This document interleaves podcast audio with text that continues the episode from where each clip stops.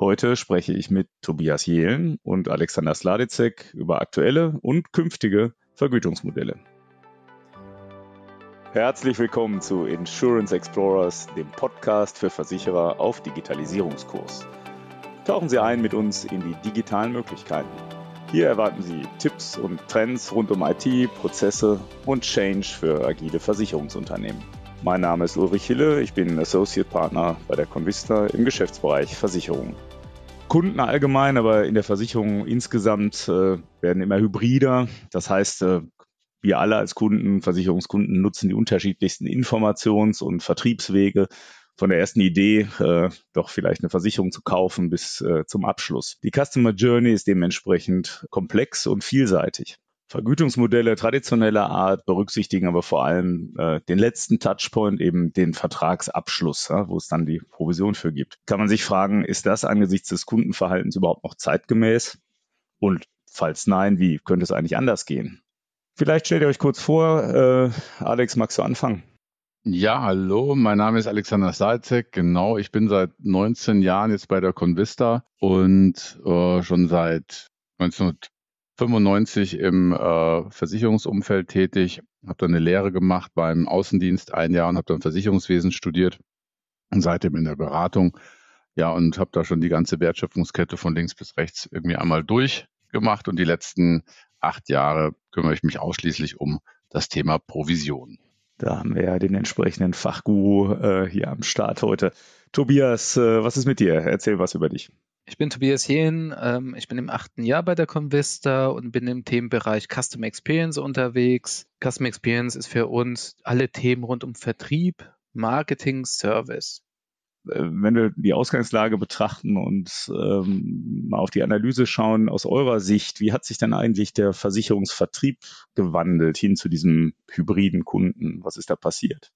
Richtig beschleunigt wurde das Ganze durch die Pandemie. In dieser Zeit war ja kaum noch der Offline-Vertrieb, der klassische Vertrieb möglich. Der Kunde war gezwungen und hat sich jetzt auch sehr stark daran gewöhnt, die digitalen Kanäle zu nutzen. Ja, und heutzutage befinden wir uns in einer hybriden Phase, wo der Kunde digital, aber auch noch beim Vermittler vor Ort ähm, unterwegs ist. Und das stellt natürlich neue Herausforderungen, wie wir den Kunden gesamtheitlich betreuen können, dass er entlang dieser Customer Journey über Online-Offline-Kanäle bestmöglich betreut wird. Ist das was, was du nur im Versicherungsumfeld wahrnimmst oder äh, ist das eher ein allgemeines Verhalten? Das ist natürlich ein allgemeines Verhalten. Es gibt auch andere Industrien, die vor den ähnlichen Herausforderungen stehen. Spontan fallen mir natürlich die Bankenindustrie mhm. ein, aber auch Reiseunternehmen, ja, wo man klassisch das Reisebüro noch vor Ort hatte und gleichzeitig aber auch die, die große Möglichkeit, wir kennen ja die ganzen Anbieter, dass man auch online abschließen kann und äh, die dann auch vor der ähnlichen Her Herausforderung stehen. Zum einen haben sie die Vermittler, zum anderen haben sie die digitalen Kanäle, bis hin, dass es jetzt heutzutage noch erweitert wird um Chatbots und andere KI-gestützte ähm, Technologien im digitalen Umfeld. Ja.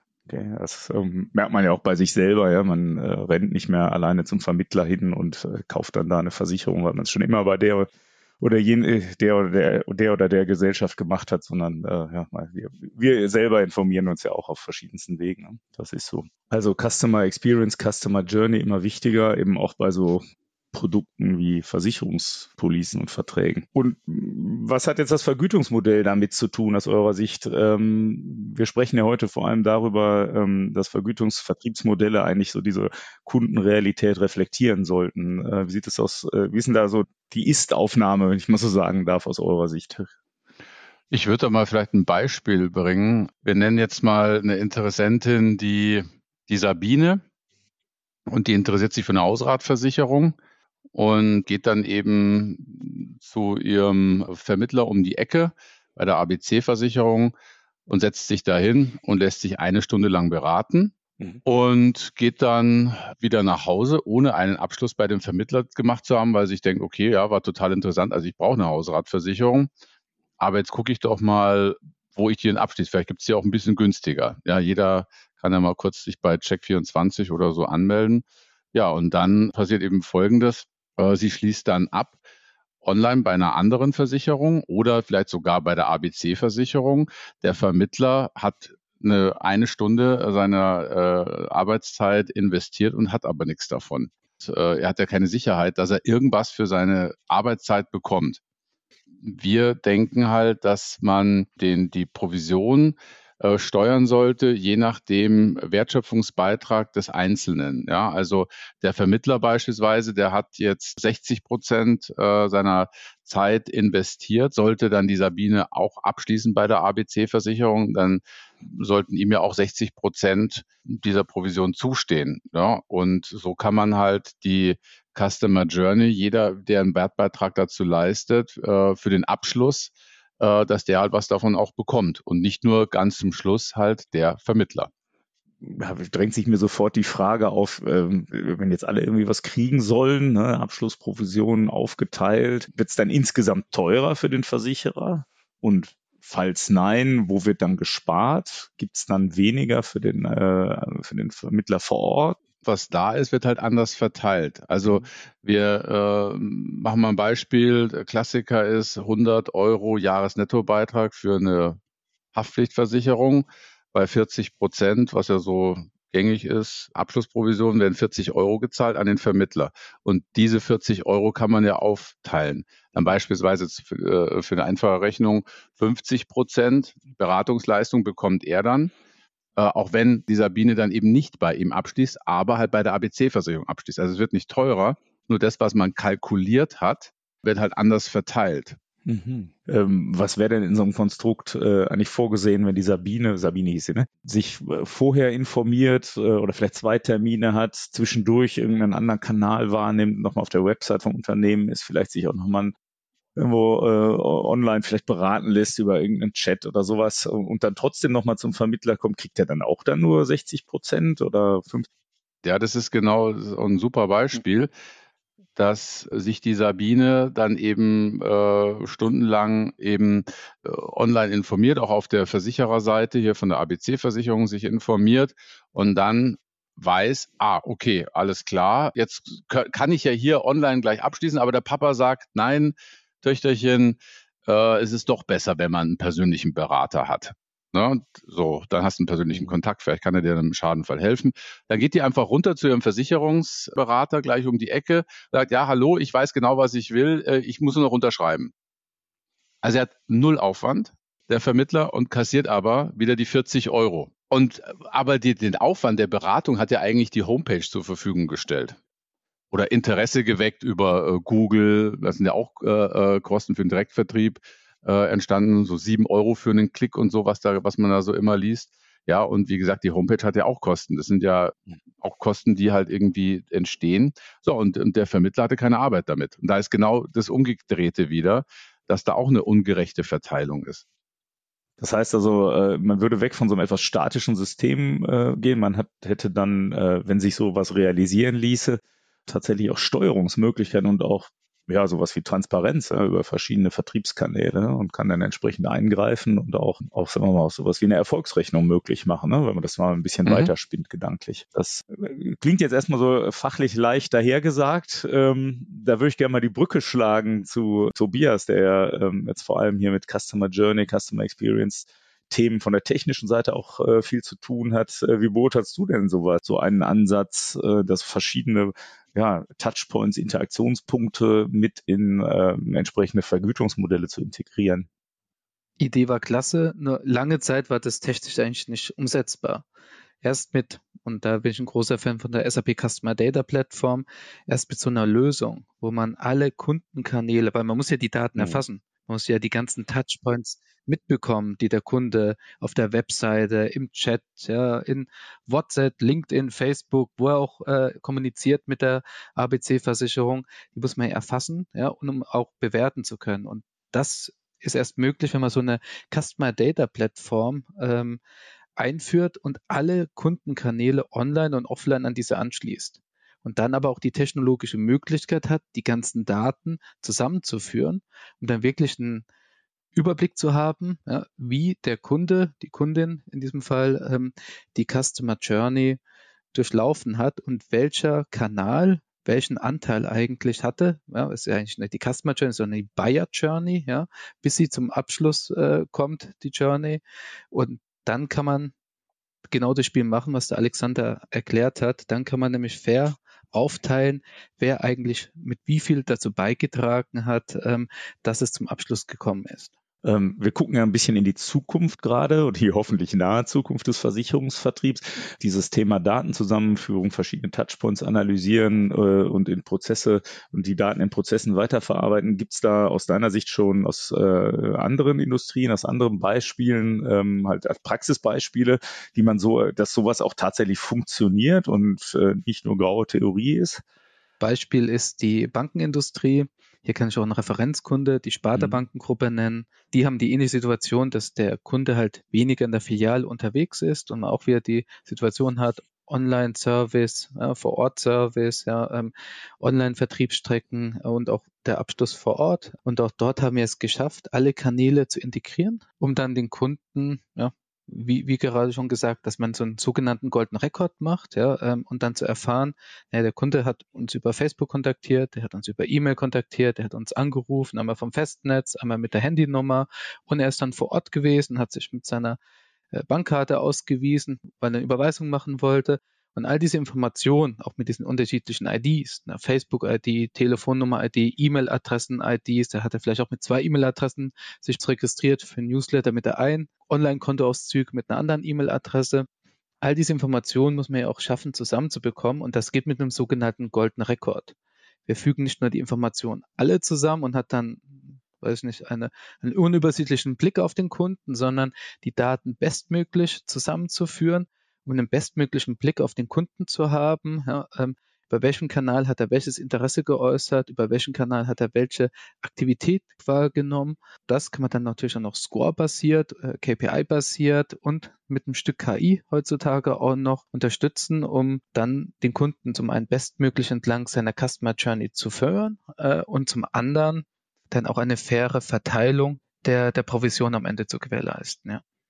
Das heißt, wenn wir äh, so ein Szenario wie interaktionsbasierte Provisionierung, wie wir das nennen, diskutieren, dann äh, ist das eigentlich gar nicht äh, so abgedrehte Zukunftsvision für die Versicherungswirtschaft, sondern wir reden eigentlich darüber, dass die Versicherungswirtschaft da äh, eigentlich an das, was in anderen äh, Branchen durchaus auch schon passiert, äh, anpasst ja, und dann ein Stück aufholt.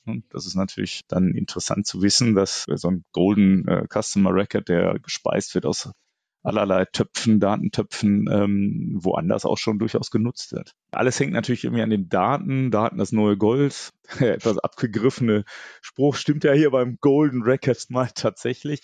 Aber welche Daten brauchen wir denn eigentlich ähm, genau, wenn man da jetzt mal tatsächlich fachlich ein bisschen reinschaut und äh, wo kommen solche Daten her? Und wenn wir natürlich über Datenzusammenführung, äh, Golden Record sprechen, ja, dann habe ich natürlich sofort das Thema Datenschutz auch äh, im Hintergrund, Kundeneinwilligung und was es da alles gibt. Klar, die Datenschutzgrundverordnung, die, hält, die gilt auch in diesem Falle.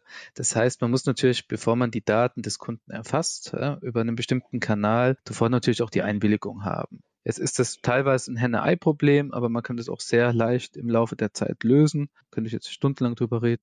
Aber klar, der Kunde, der auf die Webseite geht, der akzeptiert häufig den Cookie, klickt dieses elendige Banner weg. Damit haben wir die Erlaubnis zu erfassen, dass er mit seiner Cookie-ID natürlich, wir kennen da erstmal auch nicht mehr seinen Namen, sondern das ist ja dann der Cookie 110, dass der Cookie 110 sich ähm, über die Hausratversicherung zum Beispiel informiert hat und sich da verschiedene, ja, über einen Simulator ja, oder auf eine Unterseite gegangen ist und sich da über bestimmte Produkte, ja, ähm, Optionen auch, die es dafür gibt, erkundigt hat. Diese Informationen erfassen wir und wir haben vielleicht dann auch geschafft, äh, auf dieser Landingpage, wo wir ihn draufgebracht haben, dass er dann äh, dort sich vielleicht auch nochmal zum Newsletter registriert, ja, um nochmal Detailinfos zu bekommen, Themen-Newsletter zum Beispiel. Dann wissen wir ab diesem Augenblick, ja, dass der Cookie 110 und die E-Mail-Adresse Max Mustermann, dass die beiden zusammengehören. Ja, und in der Zukunft, wenn der Kunde dann in der E-Mail draufklickt oder eine, eine, Sache öffnet, dann wissen wir, aha, er hat die E-Mail, den Newsletter auch wirklich geöffnet. Er hat sich über ein bestimmtes Thema informiert. Ja, wir wissen dann, er hat auf der Webseite ein bestimmtes Interesse gezeigt. Und als wir ihm dann eine E-Mail geschickt haben, auch dort hat er draufgeklickt. Und wir wissen, in der Zukunft geht der User wieder auf die Webseite, spielt mit dem Cookie 110 ein ganz bestimmtes Banner aus, vielleicht mal ein besonderes Angebot, ja, Special oder auch ähm, mit einem Banner auf der Startseite, wo er direkt aufs, auf sein Thema gelotst wird, wo er schon der ganzen Zeit ein Interesse gezeigt hat. Das kann ah, man. Okay. Ja. Eine, äh, Entschuldige, wenn ich einhacke, äh, Alexander, die, die Schwierigkeit könnte ich mir jetzt vorstellen, ist dann äh, im persönlichen Kontakt, ja, äh, die Daten noch irgendwie äh, zu erfassen, wenn dann das persönliche Beratungsgespräch äh, dann irgendwie im Laufe dieser Journey ins, ins Spiel gekommen ist. Das, äh, das könnte ich mir vorstellen, äh, ist noch eine gewisse Herausforderung da an. Ja, aber ich, ich stelle mir das dann so vor, äh, dass halt die Sabine geht dann in die Agentur runter hm. und dann sagt er halt, ja, guten Tag, Sabine, ja, ich schreibe mal kurz ein Gespräch bei das Gespräch mit und da hat er schon die Datenerfassung. Ja, äh, am Mittwoch um 12 Uhr haben wir über gesprochen. Bumm. Ja. Ja, und die Disziplinierung über den äh, Provisionsanteil äh, dürfte ja dann wirken. Ne? Also er hat ja dann auch einen Anreiz, auch mal ein Gespräch, was vielleicht auch mal informell war, dann zu erfassen. Ja? Mhm. Mhm. Auch an der Stelle, um nochmal einhaken zu können, auch da gibt es natürlich mit so einer Sales Cloud zum Beispiel von der SAP die Möglichkeit, die Information, die Notiz zu erfassen und dann mit ein Stück KI im Hintergrund wird dann sein äh, Besuchsbericht, den er erstellt hat, automatisch ähm, identifiziert, kategorisiert und dann auch entsprechend zugeordnet, sodass der Berater eigentlich nur ganz einfach seinen Text runterschreiben kann oder auch diktieren und dann per Transkription wird es dann einfach reingeschrieben ins äh, in das Sales Cloud System und schon haben wir die Informationen, die wir benötigen, um so eine interaktionsbasierte Professionierung äh, durchzuführen.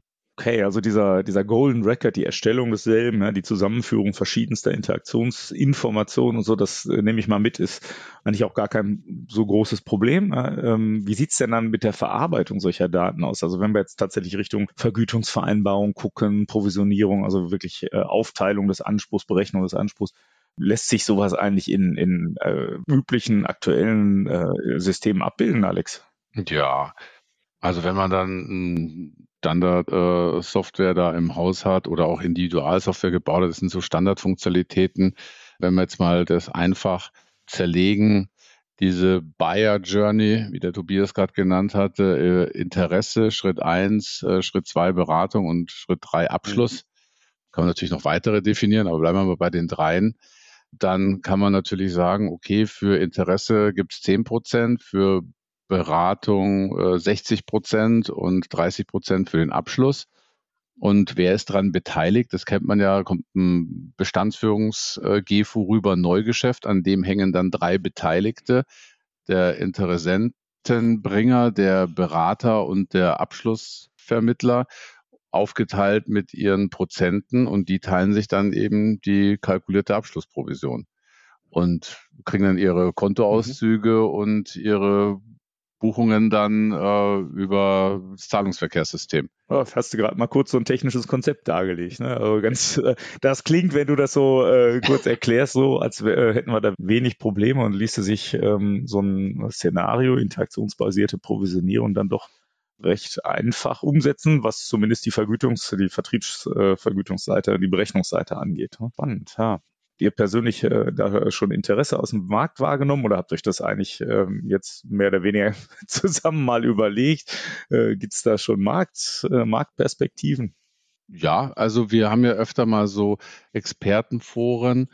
Jedem, dem wir das erzählen, der findet das äh, interessant. Es mhm. ist einfach so, wie es ist, es ist ungerecht. Ja, und da kann man äh, relativ einfach was tun. Also es hat noch keiner gesagt, ach nein, äh, das ist völliger Quatsch, das äh, braucht sich eher okay. im Gegenteil.